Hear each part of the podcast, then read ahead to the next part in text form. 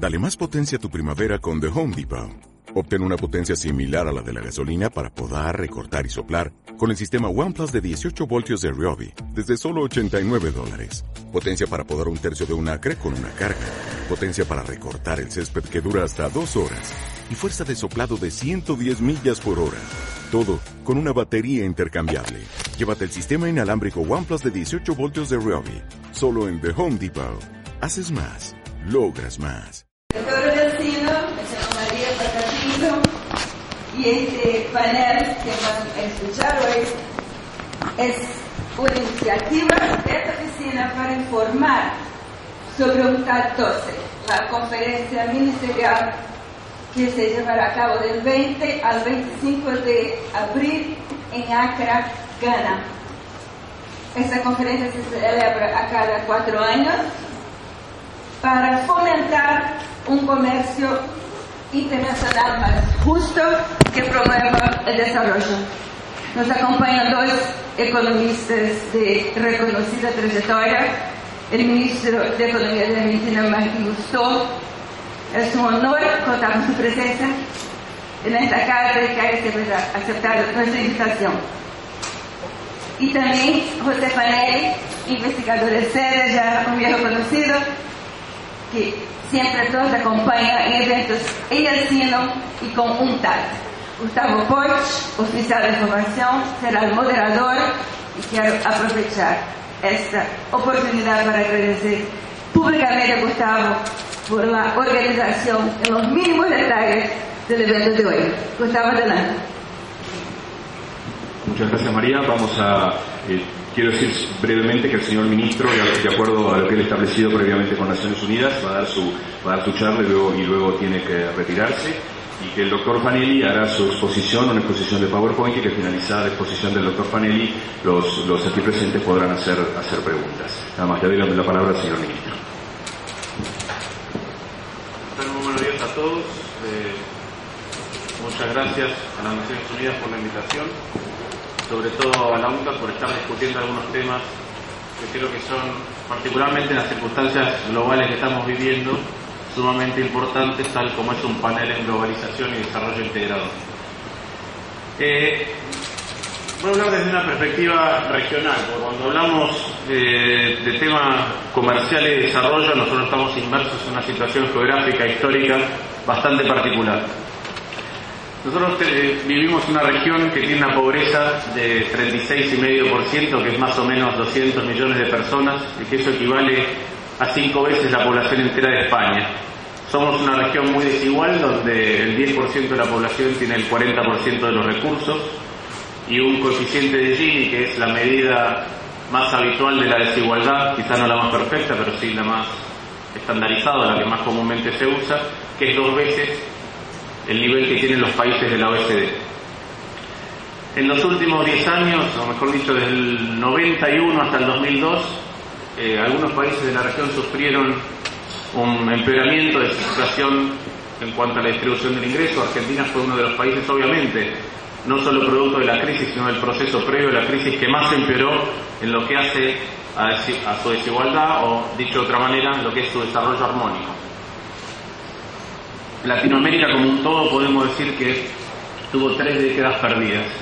En los 70 Latinoamérica tuvo una década perdida que fue política. En los 80 tuvimos una eh, década perdida económica y en los 90 tuvimos una década perdida social. Ese es el derrotero de gran parte de los países latinoamericanos durante esos 30 años. Si uno compara qué ocurrió con el PBI per cápita, eh, el sudeste asiático tenía un PBI per cápita que era 15% del PBI per, por habitante estadounidense en los años 50. Eh, Latinoamérica tenía el doble, era el 30% de lo que era el PBI por habitante de Estados Unidos. Cuando miramos hoy qué pasó, se revirtieron totalmente estas cifras. El sudeste asiático tiene la mitad del PBI por habitante que tiene eh, Estados Unidos y nosotros solo pasamos al 25%. Quiere decir que nuestro PBI por habitante comparado con el sudeste asiático pasó de ser el doble a ser la mitad y esto nada más que en el transcurso de 50 años. Para cambiar el PBI por habitante, una de las cosas fundamentales que tiene que haber es crecimiento. Nosotros desde el año 75 al año 2005 mantuvimos casi el mismo ingreso por habitante, habiendo transcurrido 30 años. Y como encima está peor distribuido, quiere decir que hay vastos porcentajes de la población que están peor en términos absolutos que hace 30 años, no es un dato menor. Chile, por citar un caso, solo con haber crecido al 3% durante ese mismo lapso, durante esos 30 años, logró duplicar su PIB por habitante. Ahora bien, no es solo necesario crecer a cierto ritmo, 3, 4, 5, 6%, cuanto más alto y sostenido, mejor, sino también hacerlo en forma continua. La historia muestra que nosotros, en nuestra historia económica moderna, hemos crecido a un ritmo promedio un poco superior al 3%, pero lo hemos hecho con un grado de volatilidad, con unos vaivenes tan importantes que terminan afectando no solamente la distribución del ingreso, sino la calidad total de las instituciones. Está claro cuando uno ve cuál ha sido la evolución de la distribución del ingreso en los últimos 30 años, lo que se aprecia es que producto de los modelos económicos utilizados que propendían a un ingreso rápido de capitales para recuperar la falta de crecimiento que había habido antes, y eso se hacía con un tipo de cambio fijo y altas tasas de interés, lo que ocurría en la fase alcista del ciclo es que empeoraba la distribución del ingreso porque el que aprovechaba la fase alcista era aquel que tenía capital financiero. Y que cuando venía la época de explosión del modelo, que generalmente conllevaba una devaluación importante, aquel que pierde es otra vez el que no tiene capital. Capital financiero, que es dólares sacados a tiempo del sistema financiero. Capital físico, que puede ser vivienda, o alguna infraestructura general, o capital humano que haga que la evolución de su salario después de la devaluación eh, hiciera que estuviera eh, que ese salario estuviera atado a la evolución de los precios. Y esta ha sido la historia nuestra en el empeoramiento de la distribución del ingreso. Cuando uno mide el 10% que más gana el 10% que menos gana, del 74 hasta el 2002 empeoró en 5 veces esa cifra. Es decir, la distribución de ingresos empeoró 5 veces. En los últimos años, del 2002 en adelante, mejoró un 40%, pero todavía nos queda muchísimo sendero por recorrer. ¿Qué quiere decir esto? Que no es solamente crecer, eh, sino crecer en forma sostenida. Si uno no crece en forma sostenida, no puede tener ni Estado, ni puede tener mercado. No puede tener Estado porque no hay parámetros claros ni lineamientos de largo plazo para hacer gestión pública. Cuando el contexto cambia abruptamente, uno de la gestión pública está respondiendo a crisis, apagando incendios, pero no orientando políticas de largo plazo. Y cuando hay mucha volatilidad, al mercado le pasa lo mismo. Si la asignación eficiente de recursos es muy cortoplacista eh, y no genera eh, ninguna base para crecimiento sostenido. Es decir, imagínense ustedes un productor que tiene un tipo de cambio competitivo y que planea una exportación y después a los 12 meses o a los 6 meses lo que tiene es un cambio abrupto de las reglas de juego y todo el trabajo previo de poder de poder tener un producto de calidad, de certificarlo, de hacer marketing afuera, de mandar las primeras pruebas, de mandar al embarque. Finalmente, cuando consigue todo ese proceso, las condiciones macroeconómicas cambiaron y no puede seguir adelante. Lo mismo pasa cuando uno trata de trabajar cadenas productivas. No hay manera de trabajar en cadenas si no se dan dos condiciones. Una es estabilidad, porque si no la asociatividad entre el que está aguas arriba aguas abajo, adelante o atrás de la cadena, se pierde porque no tiene el mismo interés. Y la otra es crecimiento, porque es lo único que consolida y fortalece ese interés en común. Nosotros tenemos una oportunidad importante después de haber crecido por primera vez eh, cinco y ahora van a ser seis años en forma consecutiva de ir atendiendo estas cosas. Tenemos que ver principalmente cómo vamos creciendo sin atajos, es decir, cómo vamos creciendo con esfuerzo cotidiano eh, y sabiendo cómo manejar de a poco las tensiones que el propio crecimiento va generando.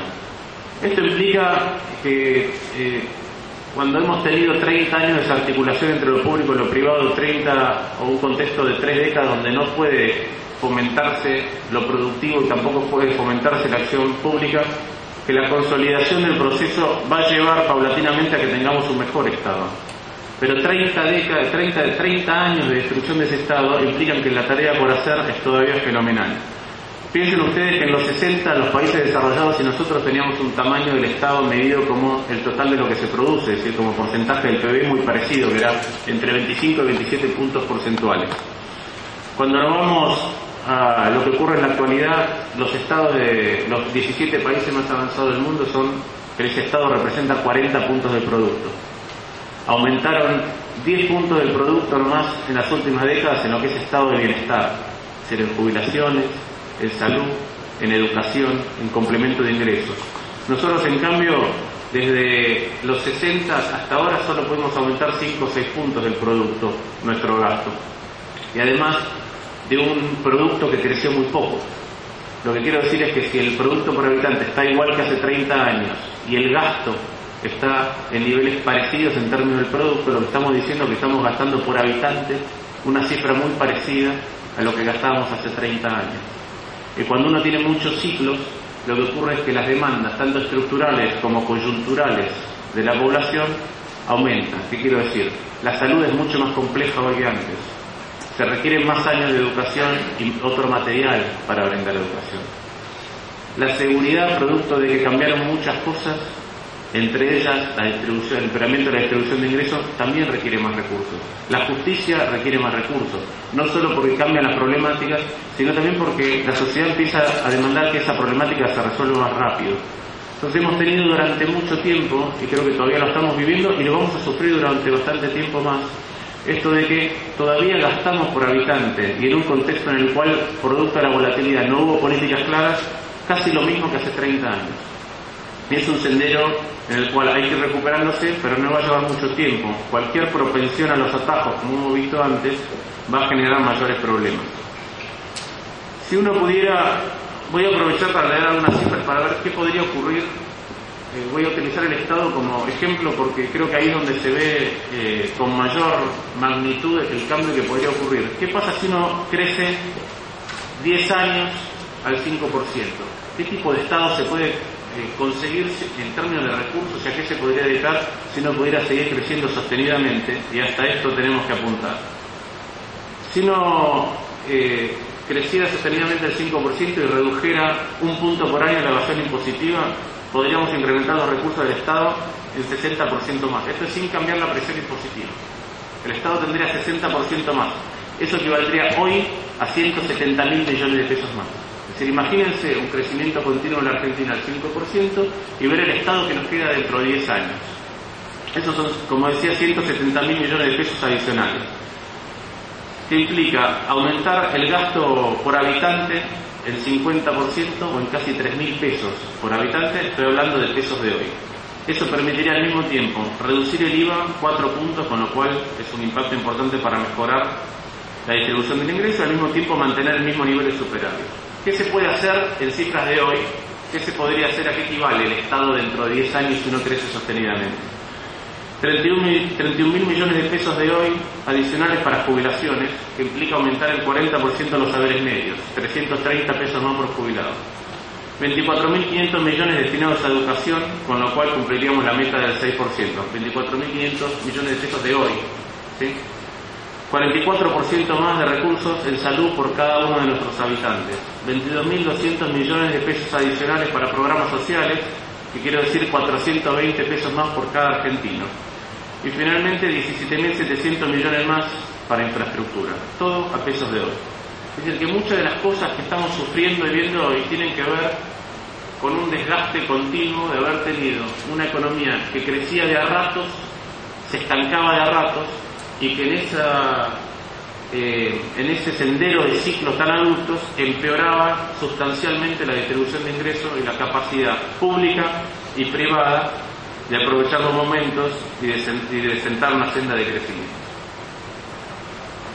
Como dije antes, por primera vez en 106 años, 107 años de historia moderna, estamos creciendo 6 años consecutivos, a tasas que por lo menos dupliquen la tasa a la que crece nuestra población, que implica que se mejora continuamente el ingreso por habitante.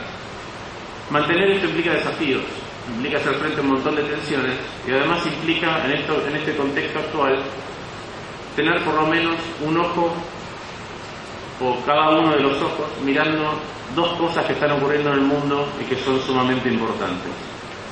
La primera es que tenemos una crisis en el sistema financiero global de magnitud inusitada. El acuerdo entre todos es más o menos que desde la crisis del Craig del 29 que no se producía un episodio tan severo y que pudiera tener consecuencias tan extendidas. Hay mucha preocupación en los países desarrollados, en todos.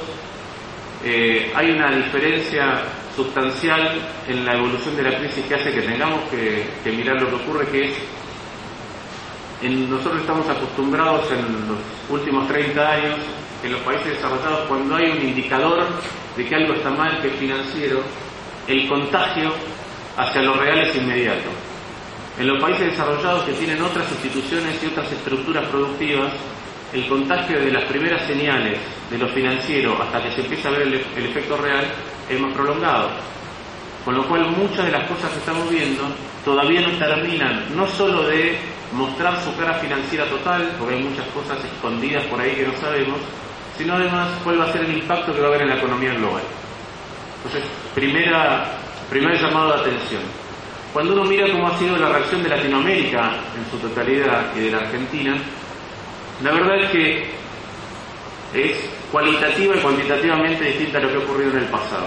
No hace más, eh, falta más que recordar lo que ocurrió en el Tequila, con un evento puntual mucho menor de lo que está ocurriendo hoy, y no tenemos que, nombrar todas las cosas que ocurrieron. Ahí fue un cuasi default con una del mexicano, con una asistencia, con una asistencia del Tesoro de Estados Unidos y una, y una devaluación, y nosotros tuvimos eh, 900.000 desempleados más, que son 8 puntos del producto, 8 puntos de aumento del desempleo, caída de las reservas, caída de los depósitos, caída de los préstamos y una caída en la actividad general de 3 puntos del PBI. Hoy no está ocurriendo nada de esto, pero si no está ocurriendo nada de esto porque tenemos algunos elementos que hablan de una fortaleza distinta en la economía argentina, lo que tenemos que hacer precisamente es preservar y fortalecer todos aquellos elementos que hasta ahora nos han servido como amortiguadores. Esto es muy importante, entonces tenemos que hablar de maneras eh, inteligentes en el sentido de que no acumulen intenciones de mantener el tipo de cambio competitivo, en manera de que la crisis afecte lo menos posible los flujos para la inversión en cuanto al financiamiento y sobre todo un fortalecimiento del frente fiscal. El segundo elemento en el cual nosotros tenemos que tener un ojo y particularmente creo que ahí es muy relevante el rol de los, todas las instituciones y organismos multilaterales es lo que está pasando en el mundo con, en materia de alimentos. Eh, yo acabo de venir de, las reuniones de, de, primavera del Fondo del Banco Mundial y la verdad que es llamativo que todos los países del mundo estén con el mismo tema en mente. Es una preocupación global, no es una preocupación global del Banco Mundial, porque el, grupo del Banco Mundial tiene como meta en sí eh, la lucha contra la pobreza, pero es, ya empieza a transformarse una preocupación de las economías más avanzadas en cuanto a los problemas que puede generar desde el punto de vista social, desde el punto de vista político y también desde el punto de vista económico global. Es decir, el propio Fondo Monetario, que no tiene una relación directa en su accionar con lo que tiene que ver con la pobreza, sin embargo está preocupado con los desequilibrios que puede generar el alza de los alimentos en el mundo. Lo que está ocurriendo es una alza muy significativa, producto básicamente de la demanda que a nosotros nos favorece, de, India y de China, porque cuando centenas de millones de personas salen de la pobreza lo que quieren hacer es cambiar su dieta, y también de los biocombustibles.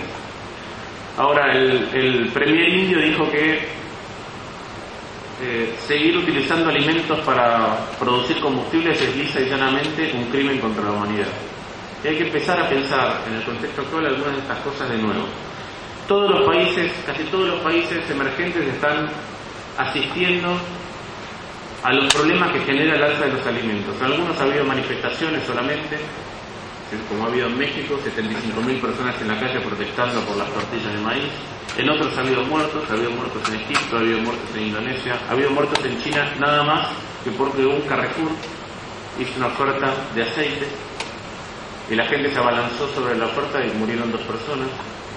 Y estos problemas amenazan, de acuerdo a las cifras del Banco Mundial, en retrotraer los niveles de pobreza globales a lo que eran 7 años atrás, entre 5 y 10 años, pero estiman 7 años. Es decir, que solo con el alza de precio de los alimentos se pueden perder 7 años de lucha global contra la pobreza. Y se genera un problema que tiene que ver no solo con el desarrollo, sino también con el comercio, que es el siguiente. El alza de los commodities, de todos los bienes primarios agrícolas, impacta mucho más cuanto más pobres son los países. Y esto no es solo por el canal tradicional. El canal tradicional diría, bueno, cuanto más avanzada es una sociedad, más ingreso tiene. Cuanto más ingreso tiene, el porcentaje de todo lo que consume, que es específicamente comida, es menor, porque consume un montón de otras cosas. Dentro de una sociedad, los más ricos consumen también proporcionalmente menos comida que los más pobres. Ese es el primer canal por el cual la inflación de los commodities afecta proporcionalmente menos a los países más ricos y con, mejor, con el ingreso mejor distribuido. Es obvio, porque entonces, si a mí lo que me sube solamente el 20% de lo que tengo que gastar, es mucho mejor que si lo que me sube es el 70% de lo que tengo que gastar. Ahora hay un segundo elemento, y es cuando uno va por distintos países y se sienta en la casa de una familia y ve lo que comen, lo que comen es radicalmente distinto. Es decir, un americano promedio por ahí consume mucha leche en queso procesado o en un helado McDonald's. Dentro del costo de cada uno de esos productos, el porcentaje puro de comida es pequeño. El resto puede ser la planta empacadora, la pasteurización, la esterilización, el canal comercial, el alquiler del local, el marketing, la publicidad, los empleados. Cuando uno va a un país muy pobre y ve el grado de elaboración o de valor agregado en el consumo de los productos, es casi nulo.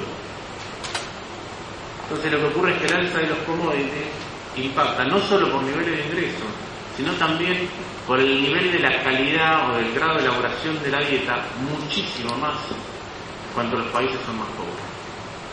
Y los riesgos sobre los cuales se está alertando globalmente tienen que ver con hambrunas, tienen que ver con malnutrición, tienen que ver con eh, problemas sociales y finalmente con estabilidad política. Eso es lo que se está discutiendo.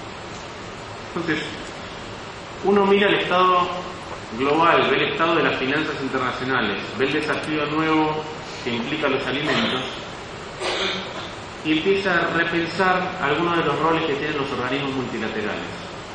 ¿Por qué digo esto? Porque va a ser muy difícil muy difícil que eh, gobiernos que se enfrenten con problemas de la índole que acabo de mencionar utilicen las recetas normales. Y hay que buscar una instancia de discusión multilateral donde las soluciones puntuales que cada uno país pueda encontrar no afecten el balance global. Ejemplo, eh, no, el gobierno de la India acaba de cerrar las exportaciones de arroz no basmati. Eso implica que hay menos arroz para el mundo. Pero ¿qué puede hacer un gobierno que enfrenta hambre? Ucrania cerró literalmente las exportaciones de trigo. Todo lo que proponen generalmente los libros de texto para hacer, que es que se subsidie más a los pobres, que se baje el IVA, que se bajen los aranceles de importación, tienen costos fiscales. Y en un mundo que tiene problemas financieros, Debilitar fuertemente el frente fiscal implica generar un elemento de vulnerabilidad local adicional. Entonces, hay que buscar dentro de las instancias multilaterales cuáles son las soluciones puntuales que enfrentan los gobiernos y cada una de las sociedades que se pueden coordinar de otra manera. Entonces hay soluciones intermedias, sobre todo porque las ganancias que tienen que ver con el precio de los alimentos implican en los países productores también un tema de distribución interna.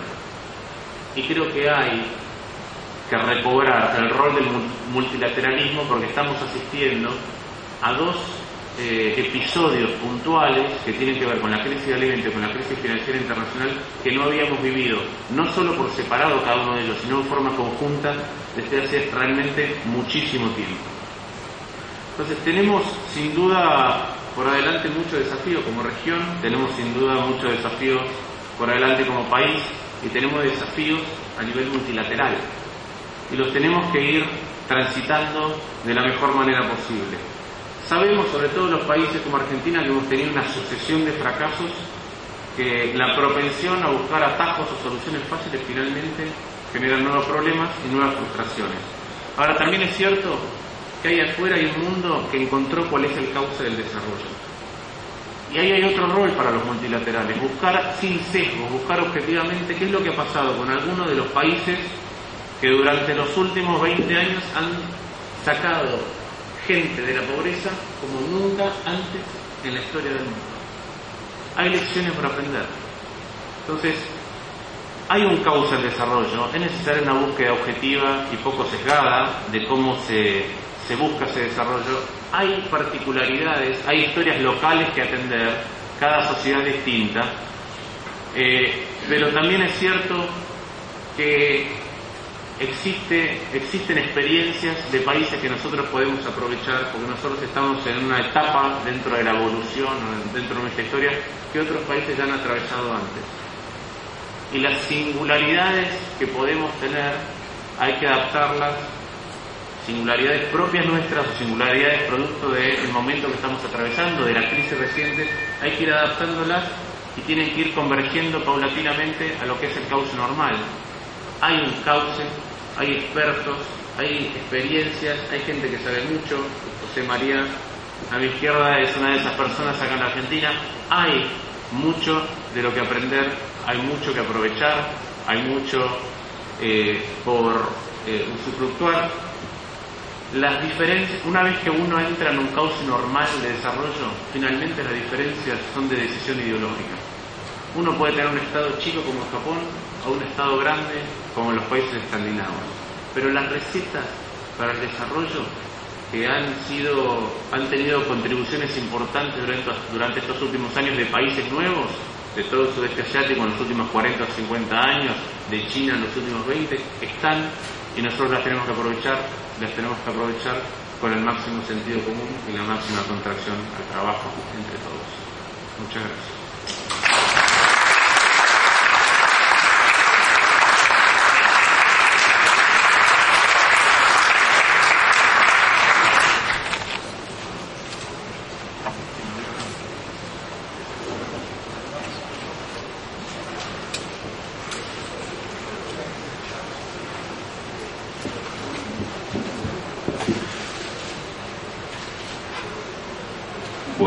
A, después de, las palabras del ministro de Economía, vamos a, vamos a continuar con la segunda parte, con la segunda parte del panel, está con nosotros José María Fanelli, que como se dijo es investigador principal del CEDES y un economista con amplia experiencia en, políticas macroeconómicas en países de desarrollo. Vamos a hablar específicamente ahora de UNTA 12, de los temas, de los objetivos y de algunos puntos centrales de esta, de esta conferencia.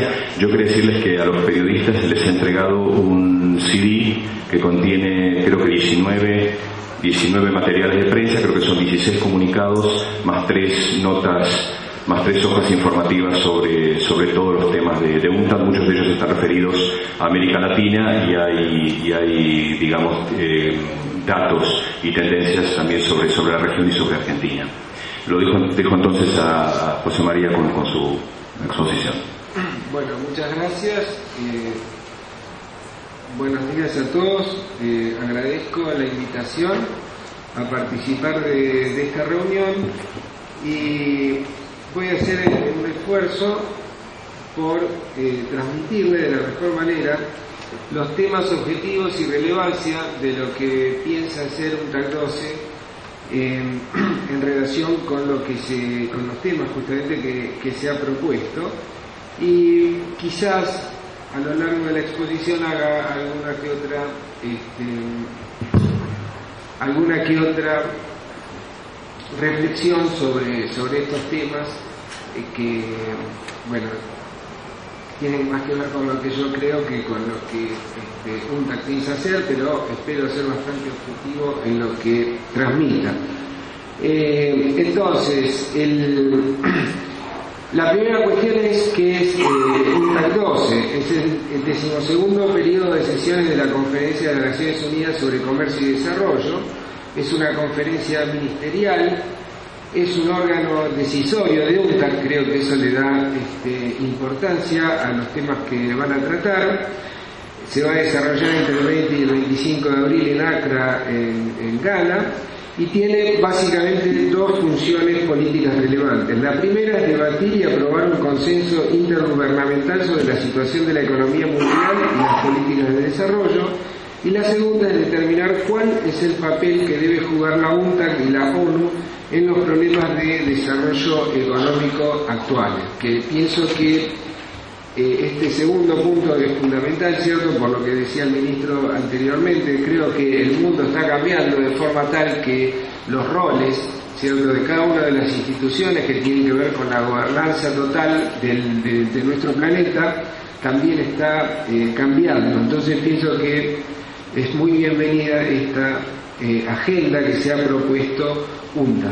Los objetivos de esta eh, UNTAC 12 son, primero, examinar las repercusiones económicas de la globalización, sus efectos en la reducción de la pobreza, la generación de riqueza y empleo y la distribución de ingresos. Aquí quisiera remarcar, cierto, que cada una de las palabras que aparecen en este punto son fundamentales, porque no es lo mismo, cierto, generar riqueza que combatir la pobreza. Puede ocurrir y ocurre normalmente, quizás, eh, no sé si Dios para que nosotros tengamos trabajo, los economistas y los sociólogos, hizo esto, pero normalmente cuando uno mira las etapas de desarrollo histórico del capitalismo, siempre que hubo una revolución en el punto de vista tecnológico y de la productividad, la contracara de eso fue un, sesgo en contra de ciertos sectores en la distribución del ingreso, básicamente aquellos que estaban siendo superados por la tecnología nueva.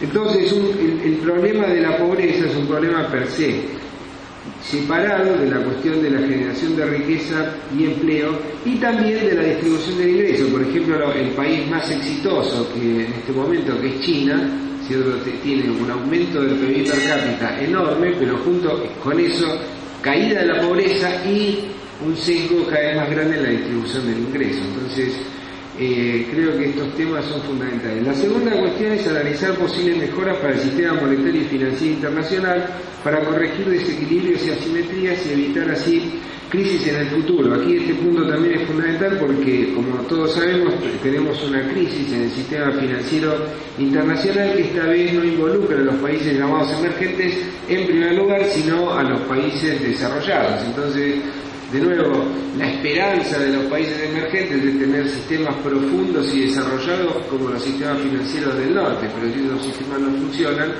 un poco nos quedamos sin lugar hacia donde el cual queremos este, ir. La tercera cuestión es evaluar el auge actual de los precios de los productos básicos como pilares para crear más empleos y más comercio y fortalecer el crecimiento sostenido de los países en desarrollo. Posteriormente voy a decir quizá algunas cosas porque este es un desafío diferente al que los países veníamos teniendo en las últimas dos décadas, seguramente desde la década perdida de los 80 en América Latina, la década de los 90 que fue la década de las reformas estructurales del mercado, hoy enfrentamos un problema distinto que es cómo usar eh, los beneficios de eh, un shock externo muy positivo y que curiosamente trajo ¿cierto? A, cuento una serie de problemas como la enfermedad holandesa, o lo que economistas llamamos la Dutch que es eh, al mismo tiempo tengo enorme cantidad de recursos disponibles, pero eso me termina perjudicando la productividad y la competitividad de la economía, el problema de la maldición de los recursos naturales, países que son riquísimos en recursos naturales, como por ejemplo es el caso de Nigeria, riquísimo en petróleo, pero que tiene serios problemas de gobernabilidad, problemas de distribución no solamente desde el punto de vista de la riqueza, sino también del de, eh, poder político en sí. También tenemos casos en nuestro continente, como los casos de, Bolivia y otros países, que nuestro país mismo, ¿cierto? tenemos eh, problemas para ver cómo se distribuye y esto se ve, eh, toma forma en el plano eh, político. Y por último, analizar el rol de la inversión extranjera directa como factor clave del desarrollo integrador, que es un tema, yo diría, permanente de la agenda internacional, porque las multinacionales son fundamentales. Entonces, lo que yo hice aquí sobre la base de, lo que UNTAC utilizó como fundamento y motivación de lo que, de lo que pensaban hacer en la conferencia, es un poco decir, bueno, ¿y por qué estos temas y no otros? Y bueno, ellos han eh, enfatizado dos cosas, ¿cierto? Las dos caras de la globalización, que en el fondo tiene que ver con lo que decía antes. Está aumentando la productividad, está aumentando el comercio, esto tiene una enorme ventaja para la humanidad, pero por otro lado, esto tiene un lado oscuro, ¿cierto? Con una serie de problemas. Entonces, utilizando los indicadores disponibles eh, y que se utilizaron para, como fundamento para la conferencia, vamos a mirar un poquito los logros de la globalización y las amenazas, tal como estuvieron listas eh, para la conferencia. Entonces, la primera cuestión es que la economía mundial ha experimentado un crecimiento sin precedente en los últimos eh, cinco años. Y esto es literal, no, no hay cierto precedente de, de crecimientos tan altos de toda la economía mundial en su conjunto. Eh, si uno mira por regiones, sí, hay regiones que han crecido más en otros periodos, pero para la economía en su conjunto es fundamental y en particular en los países desarrollados se produjo un fenómeno que espero no esté llegando a su fin con la crisis financiera de Estados Unidos, pero que se llamó el fenómeno de la Great Moderation, o sea, la gran moderación del ciclo económico en las economías del norte, que lleva más o menos dos décadas y que, como ustedes saben siempre en economía, los mejores economistas, porque realmente no hay nada mejor que en, la profesión que las economistas que están discutiendo la, cuestión de la gran moderación están divididos claramente en dos, en, dos bandos, como siempre suele ocurrir. Hay un bando que dice que la gran moderación ocurrió porque las políticas monetarias son mucho mejores que en el pasado, la tasa de inflación es más baja, los bancos centrales son independientes, etc. Y hay otro bando que dice que en realidad esto ocurrió de suerte. O sea, los shocks son cosas que uno nadie, puede prever y a veces los shocks son chiquitos y a veces los shocks son grandes. Y los muchos econometristas muy conocidos eh, dicen que efectivamente ya han medido los shocks y los shocks que hubo fueron chiquitos y que cuando hay un shock grande se acabó la Great Moderation. O sea, esto sería good luck. Entonces, ¿fue good luck o good policy? We'll see en el momento, porque ahora tenemos una crisis, ¿cierto? Estados Unidos está utilizando la política monetaria de manera extraordinariamente agresiva y de hecho se ha producido un fenómeno de descoordinación mundial muy importante, es que los europeos siguen todavía pensando que la inflación es el objetivo fundamental de la política monetaria y aunque los americanos no lo dicen, de hecho están usando activamente la política monetaria no con el objetivo de inflación, sino en primer lugar con el objetivo de que no se le caigan los bancos. Entonces esto ha generado una, diferencia de tasa de interés entre Europa, donde es más alta que lo que debería ser, en relación a lo que es la americana, que bueno, vamos a ver este, qué ocurre. Pero de hecho, ahí hay un problema de coordinación que UNTAC justamente marca, eh, eh, ahora como vamos a ver inmediatamente. La segunda cuestión es que muchos países de desarrollo alcanzaron tasas de crecimiento de entre el 5 y el 6%, que son tasas espectacularmente altas, ¿cierto? Si uno compara estas tasas con la tasa de la revolución industrial, bueno, está en los libros de texto, ¿cierto? Que fue una revolución para el mundo, son tasas mucho más modestas que esta. Entonces, esto también es muy importante. Desde 1995 el comercio mundial de mercancías ha registrado una tasa de crecimiento media anual del 7%, pero lo interesante de esto es que entre 1996 y 2006 las exportaciones de los países en desarrollo prácticamente se triplicaron, se multiplicaron por tres, mientras que las de los países del G7 aumentaron solo en un 75%. Eh, esto también es importante porque como consecuencia de esto se produjo un aumento en la participación del comercio sur-sur en las exportaciones mundiales de mercancías del 11% en 1995 al 15% en 2005. Entre paréntesis, aquí nosotros cuando hablamos de comercio sur-sur creo que hay que diferenciar básicamente lo que está ocurriendo en el Asia y lo que está ocurriendo por ejemplo en lugares como América Latina o el África donde todavía el motor de comercio es norte-sur, ¿cierto? Nosotros nuestra materia prima vamos para otros lugares, tenemos acuerdos regionales como el Mercosur y otros acuerdos que hay en América Latina, pero que todavía no han sido instrumentalmente efectivos para aumentar significativamente el comercio intrarregional, entendiendo por región toda la región América Latina. Entonces esto que el comercio sur-sur aumentó es verdad, pero sobre todo por eh, los países eh, asiáticos, que están, entre otras cosas, muy integrados desde el punto de vista productivo, entonces tienen mucho comercio de lo que se llama comercio intraindustrial. Ha explotado la demanda y también los precios de los productos básicos. Como sabemos, esto afectó sobre todo a los países latinoamericanos. Eh, mirando esta cuestión siendo una visión más regional, hay un corte muy claro en América Latina entre los países que son ricos en recursos naturales, que están viviendo un boom, y los países que no lo son, que al revés están viviendo problemas. Por ejemplo, hay países que viven de la maquila, como puede ser el caso de, digamos, República Dominicana, u otros países del Caribe y de Centroamérica, que es lo que les ocurrió en la década de los 90 les fue muy bien, porque desarrollaron la maquila, etcétera, etcétera, pero en la década de los 2000 tienen dos problemas. ¿eh? Un movimiento de tijera, de tenaza, por un lado la brutal competencia china. Países como, por ejemplo, de nuevo, la República Dominicana tienen acceso preferencial al mercado americano, o sea, sin aranceles. Están a la vuelta de la esquina del mercado americano y aún así, la vaquila de, República Dominicana, textiles, vestidos, etcétera, tienen serio problema para competir con los chinos que no tienen ningún acuerdo este, con los Estados Unidos. Entonces, al mismo tiempo es un país que importa petróleo, entonces tienen eh, problemas con la competitividad de sus exportaciones y un aumento fuerte de las importaciones.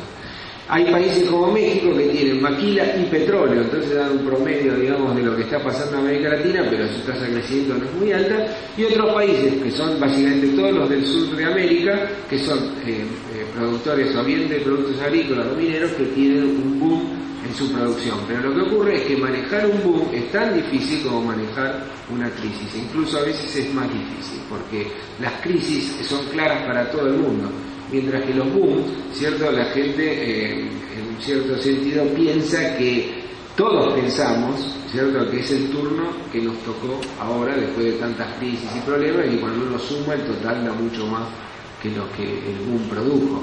O hay países muy ordenados, como es el caso de Chile, que está generando un fondo importante, pero tiene problemas muy serios para gastar la plata y gastarla este, bien. Entonces, por H o por B, digamos, todos los países están, enfrentando problemas. Después hay factores comunes en este fenómeno, que es el rápido ritmo de industrialización de China, India y otros países en desarrollo, y la mayor este, demanda de biocombustibles. El ministro antes hizo referencia a este punto, que da también lugar a problemas importantes.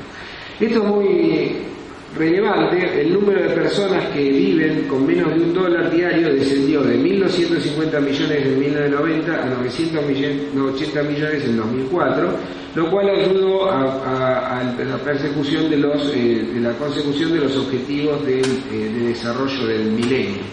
La proporción de la población mundial que vive en condiciones de extrema pobreza disminuyó desde casi una tercera parte del total hasta un 19% y si se mantienen las tendencias actuales, la mayoría de las regiones lograrán el objetivo de reducir la mitad, a la mitad la proporción de la población que vive en condiciones de extrema pobreza. Aquí, como antes se remarcó, cierto, estas son las cosas que UNTA ha tenido en, mente al hablar de la parte, digamos, positiva de la globalización. Hay dos puntos centrales, ¿cierto? Uno es que el precio de los alimentos es algo, digamos, el, aumento brutal que está generando el precio de los alimentos está poniendo, está amenazando esto, puede generar una reversión. Y el segundo punto es que buena parte del mejoramiento de la pobreza del mundo se refiere, básicamente tiene que ver con China. ¿no? Entonces no es que todos los países están mejorando, sino que China ha mejorado significativamente. Entonces, como digo, un también tuvo en cuenta que los beneficios de la globalización aún no han llegado a todos. Entonces, ¿cuáles son los problemas?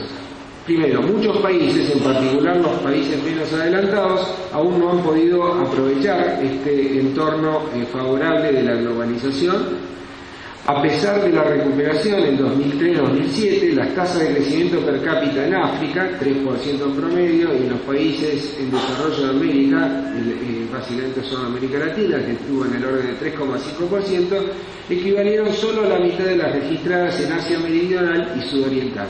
De nuevo, esto hay que ponderarlo, ¿cierto? Con una tasa de crecimiento de más del 3% en América Latina no se veía como un todo no se veía hace mucho tiempo y tasa de crecimiento del 3,5%, una tasa de crecimiento del orden del 2,5% del PIB per cápita, para mí está muy bien, digamos, mirando históricamente. De cualquier manera, este, los países asiáticos han estado eh, creciendo más. Y continúa en muchos países la alta dependencia de la exportación de productos básicos con eh, bajo valor agregado. Esto, de nuevo, eh, es un punto que quizá por ahí tenemos tiempo de hablar un poquito más, pero creo que es uno de los desafíos fundamentales.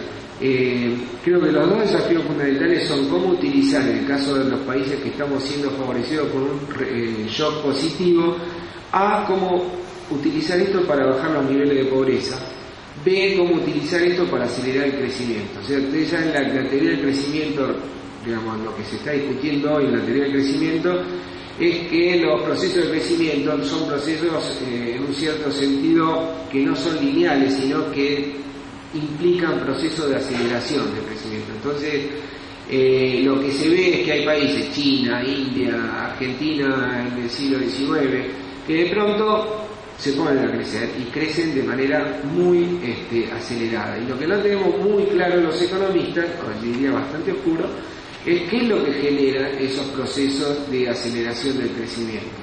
Y está claro que una de, de, las cosas que uno necesita es tener recursos para hacer eso. Nosotros hoy recursos tenemos, pero la pregunta es cómo yo dirijo esos recursos a los lugares que pueden ser, eh, digamos, más rentables desde el punto de vista de la aceleración del crecimiento. Y en esto, cuando uno mira el panorama de América Latina, es un panorama bastante, yo diría, descorazonador, porque hemos pasado la crisis de la deuda, hemos pasado las reformas estructurales, tenemos un shock positivo y no hemos, no estamos logrando nada maravilloso desde el punto de vista del crecimiento. ¿Por qué? Porque justamente corremos el riesgo de que el, mismo proceso de aumento de las materias primas nos hiperespecialice en materias primas y no nos permita ¿cierto? desarrollar otros eh, sectores. El problema es que todo esto lo conoce todo el mundo.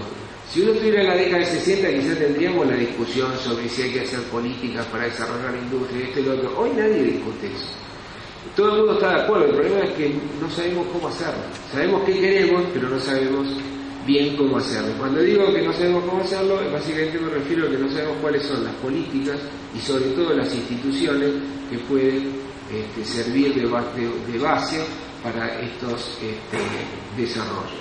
Entonces, todos estos temas yo creo que van a aparecer en, en, la, discusión de UNCA. La proporción de población que vive en extrema pobreza del África, África ustedes saben es la desgracia de la humanidad, ¿cierto? África literalmente es una desgracia desde el punto de vista del crecimiento, ¿no?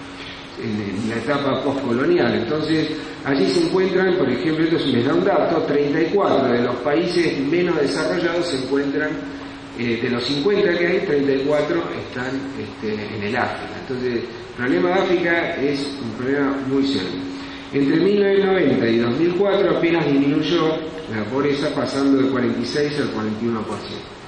Una de las consecuencias de la globalización es el aumento de la desigualdad, tanto dentro de los países como entre ellos, sean desarrollados eh, o en desarrollo, ¿cierto? Y, o en desarrollo. Y esto tiene que ver con lo que decía de los procesos de aceleración, ¿cierto? Los, países que logran acelerar el crecimiento se desprenden rápidamente de, eh, del montón del resto de los países, ¿cierto? Y esto genera desigualdad en el mundo, pero también genera desigualdad dentro de los países este, que están eh, creciendo. Entonces, digamos, uno ve que la productividad aumenta y la desigualdad eh, también. Cuando uno dice, bueno, ¿y cómo podríamos actuar sobre esto? El arma que tenemos es, son las políticas públicas.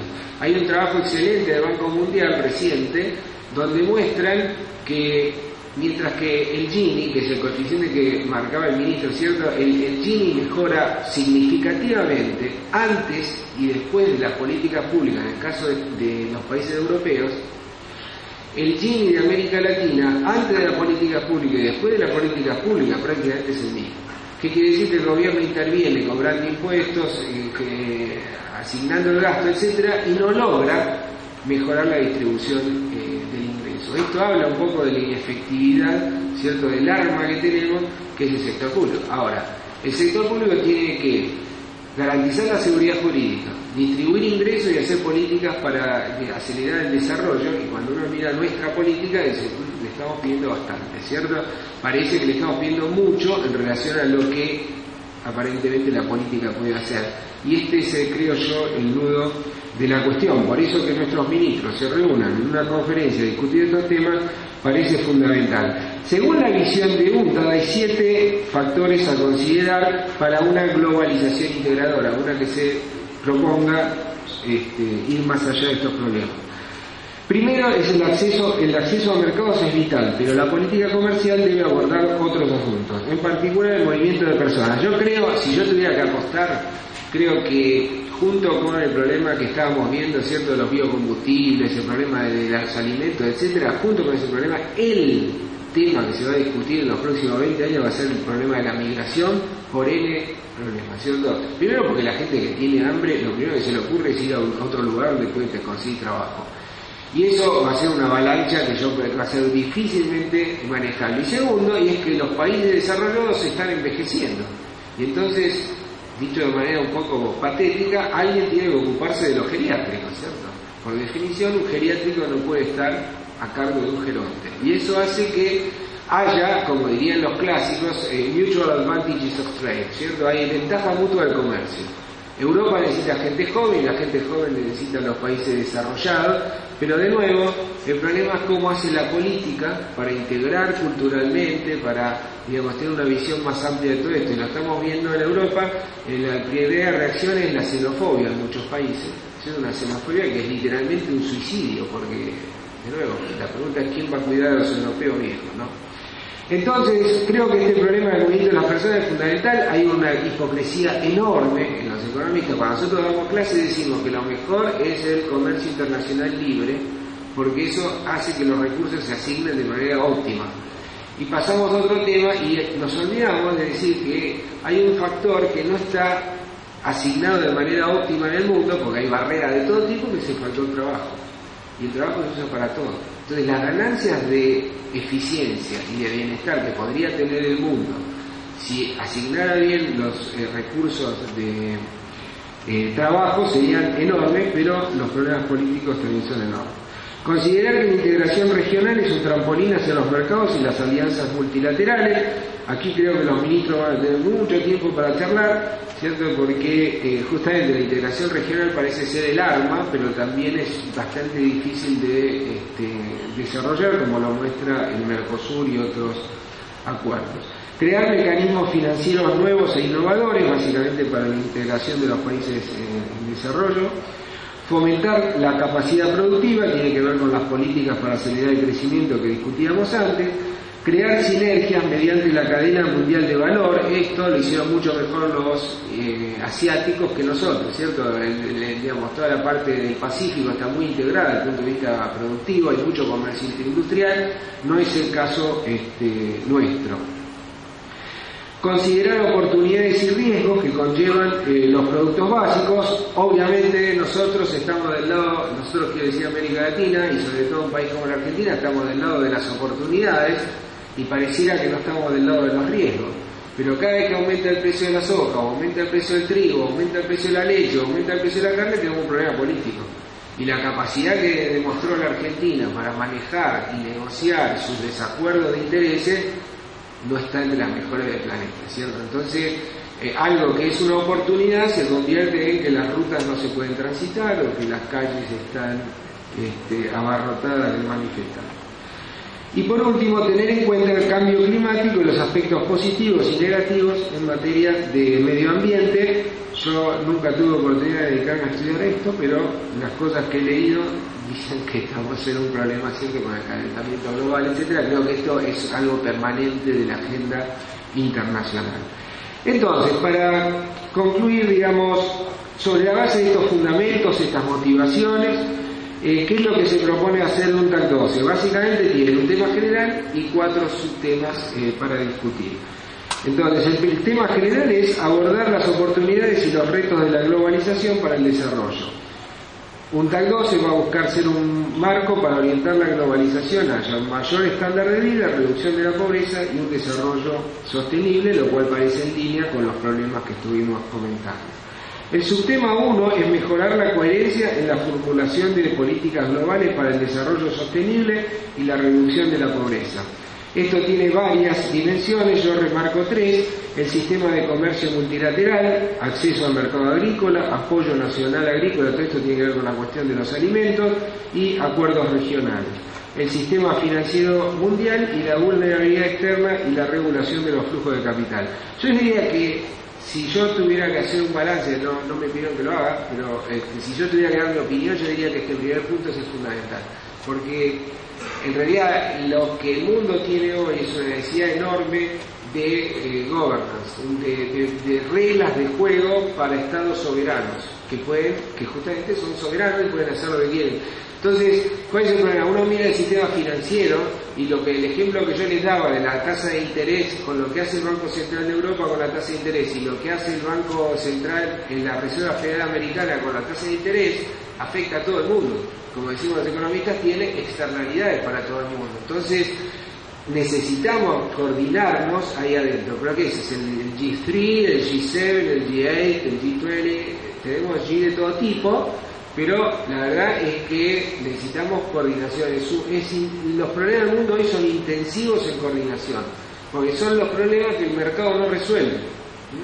Porque todos los problemas que el mercado resuelve, yo les diría que los hemos explotado al máximo. El mercado resuelve el problema de, cómo los países se, pueden especializar y explotar la ventaja mutua del comercio.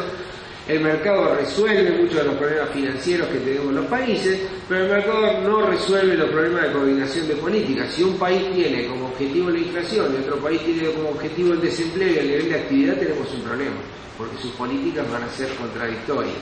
Y eso afecta a todo el mundo. El, problema del calentamiento global no es un problema de un país, es un problema de todos los países porque cada acción de cada país afecta al resto. Son, le diría, ejemplo de libro de texto de los problemas que llevan a las fallas de coordinación y a situaciones de dilema prisionero y todas las cosas que conocemos de la literatura sobre eh, instituciones. El subtema 2 son las cuestiones fundamentales del comercio y el desarrollo y nuevas realidades de la geografía económica mundial. Este es el tema, yo diría, núcleo, que, al cual UNTAD ha hecho aportes a lo largo del tiempo, desde la década de los 60 que fue creada, el rol de los países en desarrollo en el comercio y la inversión, demanda y precio de petróleo, gas y productos básicos, desarrollo de fuentes alternativas de energía, tales como los biocombustibles, y lo que marca la UNTAD como central, que es cómo invertir los ingresos adicionales para el desarrollo, que tiene que ver con la cuestión de aceleración de crecimiento, etc. El subtema 3 es promover un entorno propicio para mejorar la capacidad productiva, el comercio y la inversión y aprovechar el conocimiento eh, la tecnología, etcétera, ¿cierto? Eh, esto básicamente tiene que ver con interacción entre capacidad productiva, comercio e inversiones, que no es un tema trivial. La década de los, los 90 fue la gran década donde se puso este, blanco sobre negro que las instituciones importan, que las políticas importan y que son vitales, ¿cierto?, para mantener este, el clima de inversión, etcétera. ¿Cómo se mantiene el clima de inversión? Y uno se ocupa de, los problemas de equidad y de pobreza, es el gran desafío para la inteligencia de los que nos dedicamos a ciencias sociales y creo que hay un flaco favor y que es mirar un solo problema, ¿cierto? Maximizar el clima de inversión o maximizar el problema distributivo lleva a cometer errores graves. Yo creo que hay que tener una cabeza abierta y creativa para mirar estos problemas. Crear un entorno propicio implica políticas que fomenten el crecimiento económico, las inversiones y el emprendimiento de los empresarios, así como la tecnología, la innovación y el empleo. De nuevo, todos estos problemas son los problemas que el mercado no soluciona. Yo le diría que el capitalismo es como que llegó a un punto donde como el, mercado ya me dio todo. Ahora tengo que solucionar los problemas de eh, falla de coordinación. Entonces, por ejemplo, la innovación, como es un bien prácticamente público, y no lo hace el mercado, lo producen las instituciones del Sistema Nacional de Innovación y pocos países tienen sistemas de ese tipo. Entonces, nuevamente, un buen tema para que se ocupe UNTA.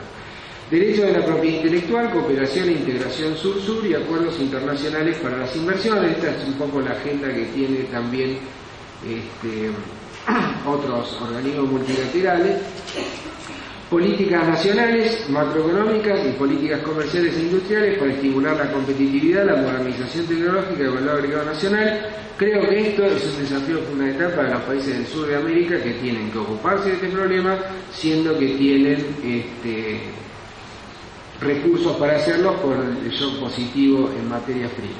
Y el último tema, subtema 4, es un tema más orientado a la UNTAC en sí, y es refortalecerla para que pueda redoblar sus esfuerzos para apoyar a los países en desarrollo, que es el objetivo fundamental, explotar la experiencia de cuatro décadas, que no es poco, como coordinador de la ONU para el Comercio y el Desarrollo, y convertir a la UNTAC 12 en un foro de debate para mejorar el método de trabajo de la organización, trabajo de investigación y análisis de calidad, esto aquí lo quiero subrayar como una cuestión de lobby simplemente, y eh, actividades de eh, cooperación entre los países.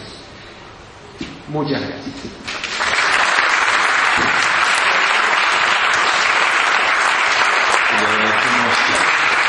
Le agradecemos al doctor Fanelli su, su, explicación muy clara y abundante como siempre y tenemos un, tenemos un espacio de tiempo como para hacer, como para hacer algunas preguntas. Si, si alguien quiere formular alguna pregunta sobre lo que se, sobre lo que se expuso. Parece que está todo. Sí, sí. Sí. Gracias. Buen día, José María. Yo quería ligar una, una afirmación tuya con otra que hizo el ministro de Economía, con los actos y que indica la teoría económica. Una que manejar un boom es tanto más difícil que manejar una crisis. Y la segunda es que me dio la impresión que el planteo que hizo el ministro Lustó sobre el, la suba del precio de alimentos corresponde más a un país deficitario de alimentos que superioritario, como en Argentina. Entonces la pregunta es, eh, cómo alentar la producción en un, en un, momento en que el mundo ayuda y, a la vez no, no generar más pobreza, sería una contradicción contra ese shock externo favorable.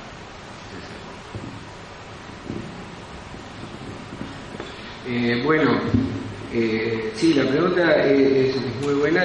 Eh, no sé si tengo una, respuesta tan buena como la pregunta, pero digamos, Argentina en particular es un país que históricamente ha tenido siempre el mismo problema y no ha logrado resolverlo de una manera eficiente, ¿cierto? Y es que cada vez que tiene un shock externo positivo, hay una parte de la sociedad que ipso facto está peor, que son eh, los que tienen, digamos, que comen alimentos y esos alimentos están, tienen una ponderación muy grande en su ingreso.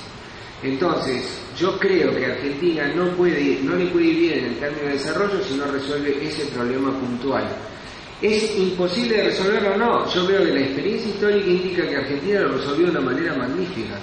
Yo diría como un ejemplo para el resto del planeta, que es que cuando tuvimos 55 años de crecimiento a la tasa 5,5%, por eso digo acá, cuando decimos que crecemos al 5, al 3, al 4, son tasas de crecimiento importantes. Argentina fue un milagro económico entre 1870, digamos, y 1930, creciendo al 5,5% por año, y desarrolló dos herramientas básicas, la escuela y el hospital público, que fueron las formas de darle capital humano a los pobres. ¿Por qué después no pudimos hacerlo nunca más? No sé, esa parte yo no la conozco, pero yo eh, pero justamente es interdisciplinaria, que hablar con gente de ciencia política, con gente de sociólogos, con gente economista. Lo que está claro es que hoy lo que vemos es que Argentina eh, no tiene cinta aisladora. Tiene intereses y no tiene cinta aisladora. La cinta aisladora es la política. Entonces nosotros hoy cada uno de nosotros tiene un interés específico, ¿cierto? Y no tenemos a quien nos represente y negocie con nosotros. Y cuando van a negociar no los creemos. Entonces, por ejemplo, ahora tengo el campo negociando con el gobierno y no le creemos ni al gobierno ni al campo. Eh, y el campo a su vez no le crea a sus dirigentes, o los dirigentes, bueno, podríamos seguir todo el tiempo así, pero lo que quiero decir es que hay un problema de representación, de articulación de intereses para seguir el interés general, pero no es imposible, lo hicimos en algún momento. Entonces, esa es la primera reflexión. La segunda reflexión es que cuando uno mira América Latina, ningún país resolvió este problema que vos me planteaba. El problema básico que yo creo que tenemos es, A, como dice Eisenstein, que es un economista muy bueno, por lo menos yo creo que es muy bueno, eh, muy reconocido internacionalmente, no se conocen prácticamente países que hayan empezado su proceso de desarrollo con una tasa de cambio muy apreciada, como un hecho básico. Entonces, yo no digo que tengamos que tener un tipo de cambio real muy depreciado, pero sí que es difícil empezar con un tipo de cambio apreciado. por varias razones, pero una básica es que si uno va a competir en el mercado internacional no puede tener salario muy alto ni precio muy alto. Entonces, ¿cuál es el problema?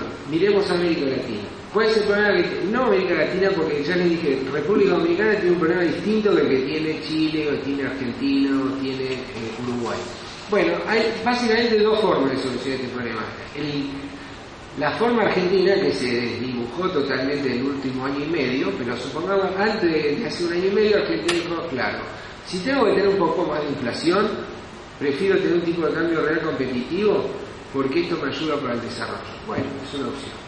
Opción 2, yo no quiero tener inflación alta y prefiero tener un tipo de cambio real apreciado. Opción de Brasil. Ahora, cuando uno mira las dos opciones, la opción argentina no llegó a un poquito de inflación, llegó a mucha inflación. Creo que el gobierno igual cometió un montón de errores, pero digamos, llegó a mucha inflación. En la resolución brasileña llegó un tipo de cambio real que no, que no es competitivo. Brasil prácticamente desapareció su superávit de cuenta corriente y probablemente va a tener déficit de cuenta corriente. ¿Qué le pasa a Chile? Chile es un país recontra ordenado y que yo admiro por lo ordenado que es. Dijo, nunca intervendré en el mercado de cambios porque esto va en contra de la teoría de inflation targeting, que es lo que ellos usan. Bueno, la semana pasada el Banco Central de Chile dijo que va a intervenir en el mercado de cambio. ¿Por qué? Porque cuando el tipo de cambio pasa, escuchen bien, de 700 pesos a 410, los exportadores se quejan y se quejan. Entonces, cuando uno empieza a ver que los vinos chilenos, que eran ponderados por todo el mundo, empiezan a ser poco competitivos respecto de los chilenos argentinos, y la gente que hace vino en Chile dice, bárbaro, inflación baja. Entonces, ¿qué es lo que Esto es una forma en que se expresa la tax disease, o sea, la, enfermedad holandesa cuando tenemos muchos recursos. Yo sé cómo se soluciona, pero no sé cómo se hace en la práctica. ¿Cómo se soluciona? El problema de los pobres, hay que darle subsidio a los pobres. Quizá el hospital público y la escuela pública eran formas fáciles de dar subsidio y ahora no hay ninguna fácil como esa. Pero tenemos que poner a los chicos en la escuela, tenemos que gastar plata ahí, eso está claro. Y el segundo punto que también cómo se hace es que no podemos dejar que el tipo de cambio real se aprecie mucho porque vamos a tener este, un problema de tax Y la mejor forma de que el tipo de cambio real no se aprecie es gastarse la plata en importaciones, no mantenerla en el Banco Central. Escuchen una cosa, Brasil pasó en un año y medio de tener 60 mil millones de dólares en el Banco Central a tener 180 mil. O sea, esto no lo resiste ninguna economía, por más que tenga inflation targeting o lo que sea. Entonces, ¿qué ¿cuál es la mejor forma de no tener esos problemas de... Eh, y gastarse la plata en importaciones, poner la tasa de inversión en el 28% del producto y comprar muchos eh, productos importados con la plata que tenemos del resto del mundo. Ahora, ¿cómo se hace? Es más difícil. ¿Por qué? Porque toda la sociedad está mirando que hay plata. El mejor ejemplo es el de los maestros. negociando la paritaria mataron a una persona, para que tengamos idea de cómo funcionan las instituciones. ¿no? Eh, estaban en el sur y decían, ahora que el gobierno tiene superávit, que se ocupe. ¿Y que se ocupe de quién? De los maestros.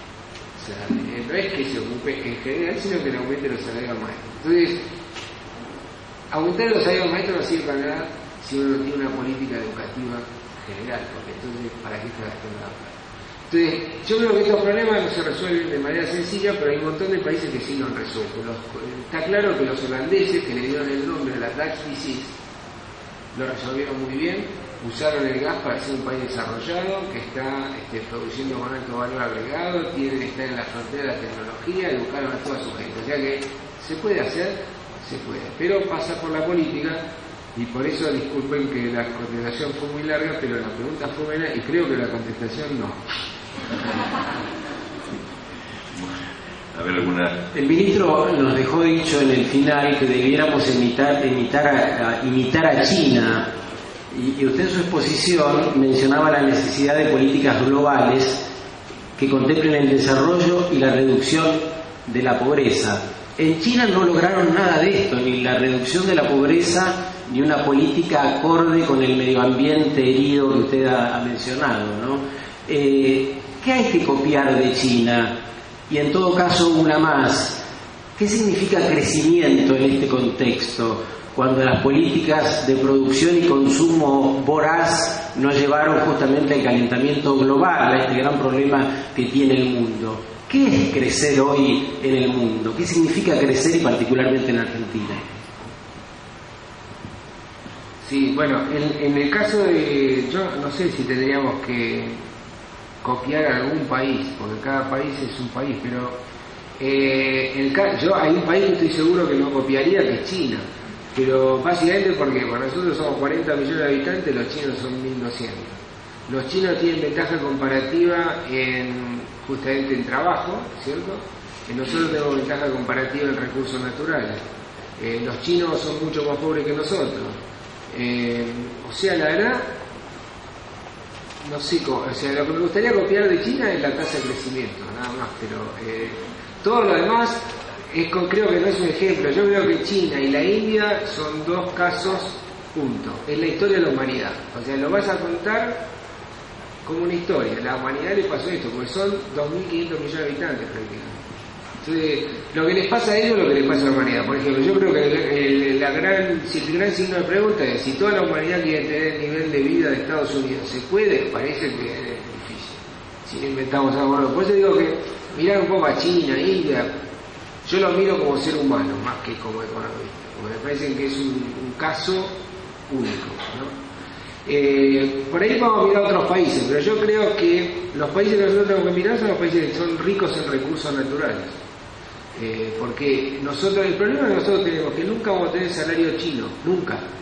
Porque nosotros empezamos con un nivel de recursos naturales que es muy alto como para que nuestro salario en algún momento sea tan bajo como para que podamos competir haciendo zapatos para millones de personas. Entonces yo sinceramente creo que no es la experiencia china la que hay que mirar. De cualquier manera los chinos sí bajaron los niveles de pobreza. ¿no? Lo que aumentó fue la, lo que se empeoró fue la distribución del ingreso, pero todos, digamos, eh, van eh, subiendo. Entonces eh, yo creo que tengo país, yo lo que pasa es que tengo si me dejan a mí creo que hago como un Frankenstein, por eso mejor que no me dejen, pero por ejemplo, ¿qué política macroeconómica tomaría la chilena? Duda.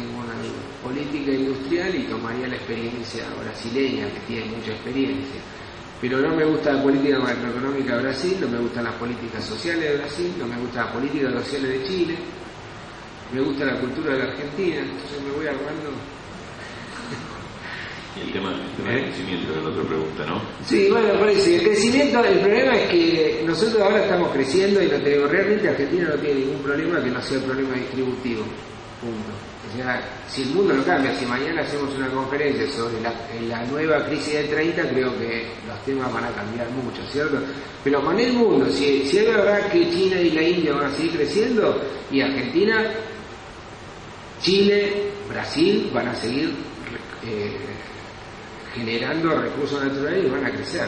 Entonces yo sinceramente creo que Argentina tendría que apostar a explotar los recursos naturales, saltearse toda la etapa industrial e ir directamente a formar capital humano. Eso es lo que yo haría si pudiera, que es un poco lo que hicieron los holandeses.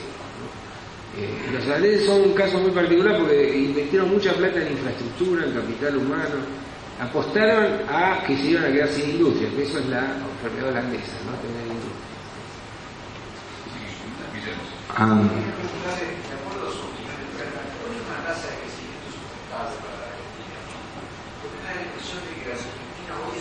Um,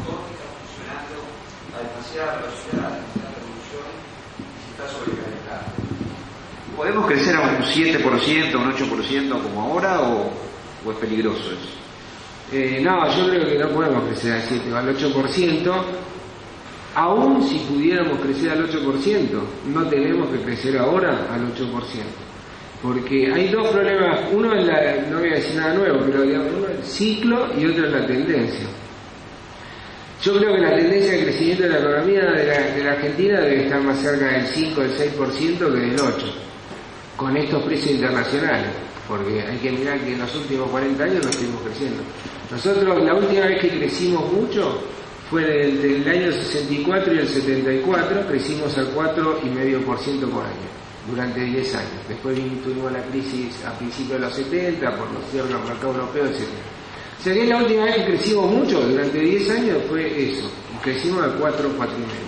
Entonces, eh, yo creo que debe estar más cerca del 5 o 6%, que del 7 o el, o el 8 o el 10 o el gobierno. Pero supongamos que no, que la tasa de crecimiento nueva, por el shock externo positivo que tuvimos y por lo que sea, es 8%.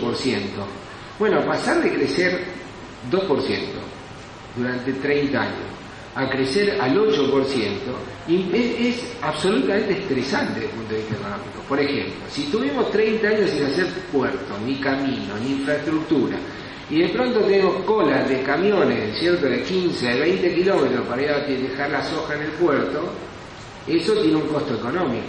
Si yo pretendo, ¿cierto?, crecer a una tasa muy alta antes de hacer el camino, tengo un problema. Entonces, yo creo que el problema de la Argentina hoy es que necesita tener una tasa de inversión mucho más alta, ¿cierto? Y una tasa de gasto público mucho más baja. Esto es lo que está pasando. Entonces, los, comp los componentes de banda agregada son simples: el consumo, el gasto público, las exportaciones y la inversión. De acuerdo a las políticas que yo tenga, le doy una cosa, le doy otra. Argentina hoy tiene las exportaciones subiendo, la inversión subiendo, el consumo subiendo y el gasto público subiendo. No hay lugar para todo. Alguno tiene que bajar. Si no baja ninguno, la economía lo soluciona porque como de la nada no viene nada, si todo el mundo quiere gastar y no hay para que gasten, hay una cuestión simple, lo arregla la inflación. ¿Y cómo arregla la inflación? Baja el salario, genera ahorro forzoso de los trabajadores y entonces el que quería invertir puede invertir, el que quería gastar en el sector público puede gastar. Ahora, a los trabajadores en general no les gusta mucho, entonces genera este, problema político. Dicho de otra manera, yo creo que en Argentina, no sé a qué tasa crece, pero eh, hoy, como está el ciclo, no puede crecer al 8 porque tiene muchos problemas puntuales de infraestructura que son importantes. Entonces hay que solucionarlo, incluso si vamos a una tendencia de crecimiento que yo me estoy equivocando y del 8%. Eh, Jorge, Jorge. Una preguntita. Ay, Sí, ha habido varias personas. Ah, perdón. No, no, está bien, está bien. Vamos, vamos sí, cerrando con dos preguntas más. y- Quería volver un poco a la pregunta del señor antes y de ahí avanzar. Lo que no imitemos es la política de derechos humanos de China, como quedó comprobado en el pasaje de la antorcha. El tiempo entero me quedó una sensación de que la base del desafío que tenemos es un problema humano, de interés de que las personas, de priorizar de que las personas vivan mejor. ¿Es así? ¿Qué se podría hacer? O sea, no es un problema económico, no es un problema de recursos, es una tenemos crecimiento económico, pero no distribuimos mejor, mejor la riqueza. Como que los programas de, de- de desarrollo humano, de, mejor relacionamiento, ah, no están siendo atendidos. Eh, ¿Puede ser eso? ¿Esa percepción está correcta? ¿O no es un problema meramente económico el que estamos ah, enfrentando? Sí, yo creo que eh, eh, no están siendo bien atendidos, pero aún si uno se propusiera honestamente atenderlos bien, el problema técnico para atender bien esos problemas es severamente complicado. Eso es lo que yo creo. Nosotros en las ciencias sociales, hasta donde yo entiendo, no tenemos nada que esté a la altura de los desafíos que tenemos.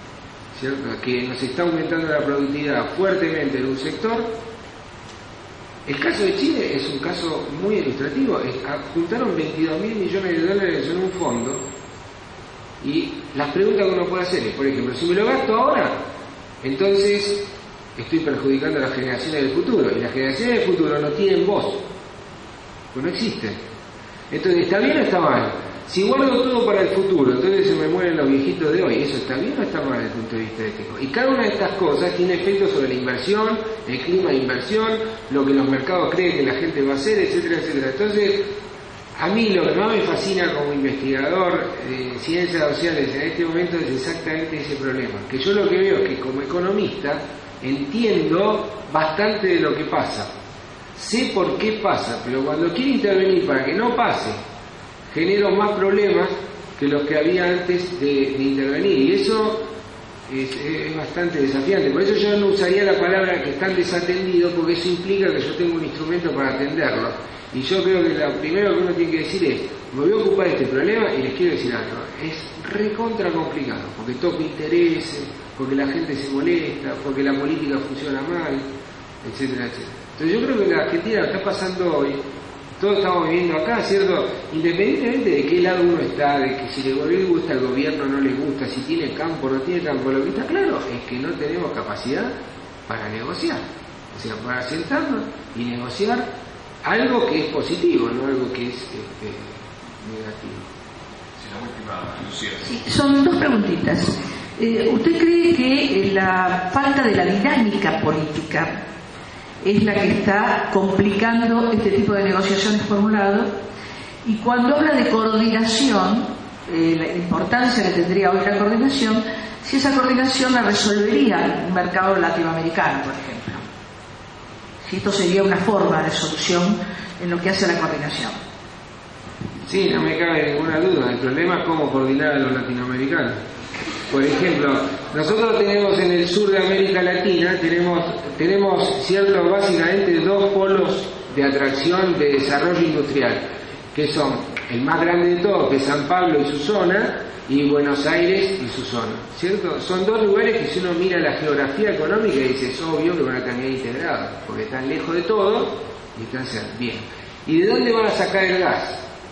Y la energía. Y es obvio, lo mira el mapa y se va a salir de Venezuela, de, va a salir de este, Bolivia. Dice, bueno, entonces deben estar haciendo inversiones en Bolivia, deben estar negociando en el Mercosur, y cuando uno ve es exactamente lo contrario, estaba mucho mejor el Mercosur en la década de los 90 que hoy, que estamos todos este, con un montón de este, recursos naturales. Un país dicho con todo respeto, porque estamos en las Naciones Unidas y yo lo digo como investigador en ciencias sociales, ¿no? esto se tiene que entender bien, pero no puede ser que un país como Bolivia tenga tanto gas, ¿cierto? Y el problema que estoy discutiendo es si va a ser un solo país o van a ser dos. Este, y esto repito que lo digo a, a, título personal, ¿cierto? Pero son cosas graves las que estamos viviendo en América Latina. Entonces el problema de coordinación sí es un problema de coordinación pero es un problema gravísimo de coordinación que nos lo tenemos que tomar en serio. Entonces yo lo que quiero decir es, si generamos la regla de juego correcta, si tenemos una política no increíblemente buena, sino una política como la gente, y puede ser que los problemas los solucionemos. Mi último paper es, yo siempre dediqué a política monetaria, política fiscal y crecimiento.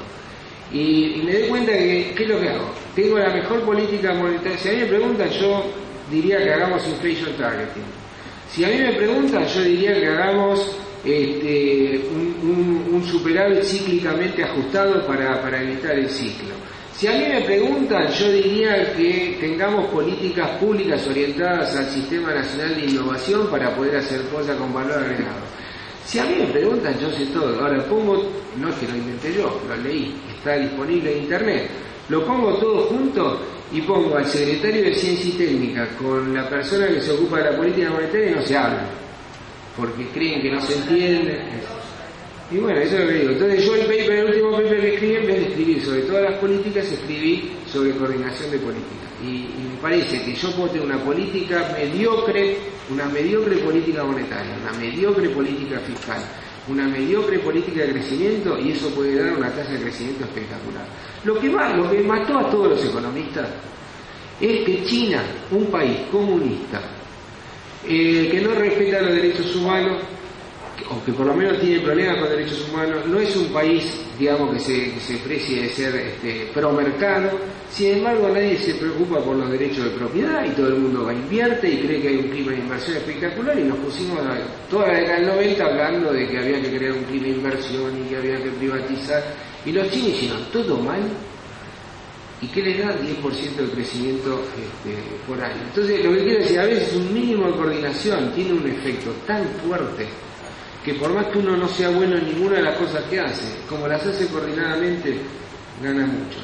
Eso es lo que modestamente yo creo hoy. Muchísimas gracias, doctor